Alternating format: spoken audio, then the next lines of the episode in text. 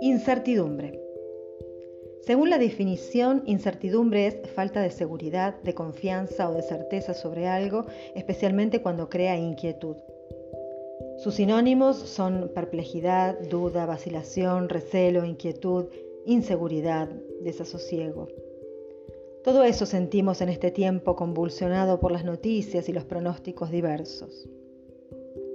Incertidumbre es una expresión que manifiesta el grado de desconocimiento acerca de una condición futura, pudiendo implicar una previsibilidad imperfecta de los hechos, es decir, un evento en el que no se conoce la probabilidad de que ocurra o no determinada situación.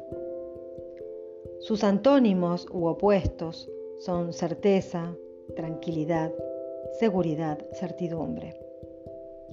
Y ante esto surge la pregunta, ¿a dónde encuentro certeza, tranquilidad, seguridad, certidumbre en estos momentos?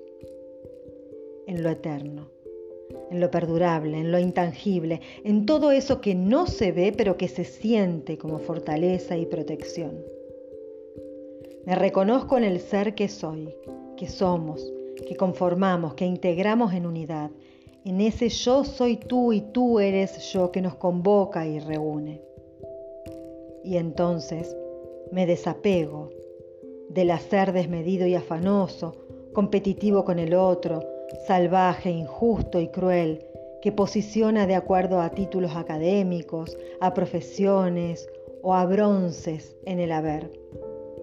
Y entonces me desapego del tener que discrimina, segmenta, jerarquiza en clases a humanos iguales en esencia solo por los ceros a la derecha en sus cuentas bancarias, por sus bienes, por sus pertenencias. Y entonces llega. A veces nos parece que tarda en llegar, pero ese día llega. Ese día en que comprendes cabalmente que los agotadores intentos de hacer todo perfecto son vanos agotan, frustran. Y ese día asumís con dolor y un tanto de resistencia quizá, que en el trasfondo de lo que te impulsaba a pretender el perfeccionismo, hay un alto grado de soberbia, de control, de superioridad, de miedo. Y te ves en perspectiva y aceptas que sí, sos un ser perfectamente divino, pero en una experiencia humana, humano imperfecto, humano aprendiendo, humano creciendo. Entonces, te observas en los espejos y te ves y te descubrís y comienza la magia y sonreís y te abrazás.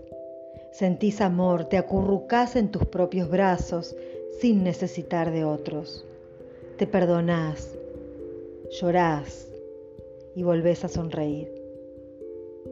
La vida entonces deja de ser ese drama existencial en el que vivías como víctima de lo externo y comenzás a ser consciente de que el guion lo escribís vos, que a los actores y actrices de reparto los atraes vos, que las circunstancias son las que creás desde el sentipensamiento y que en tu film, en tu película, siempre sos protagonista.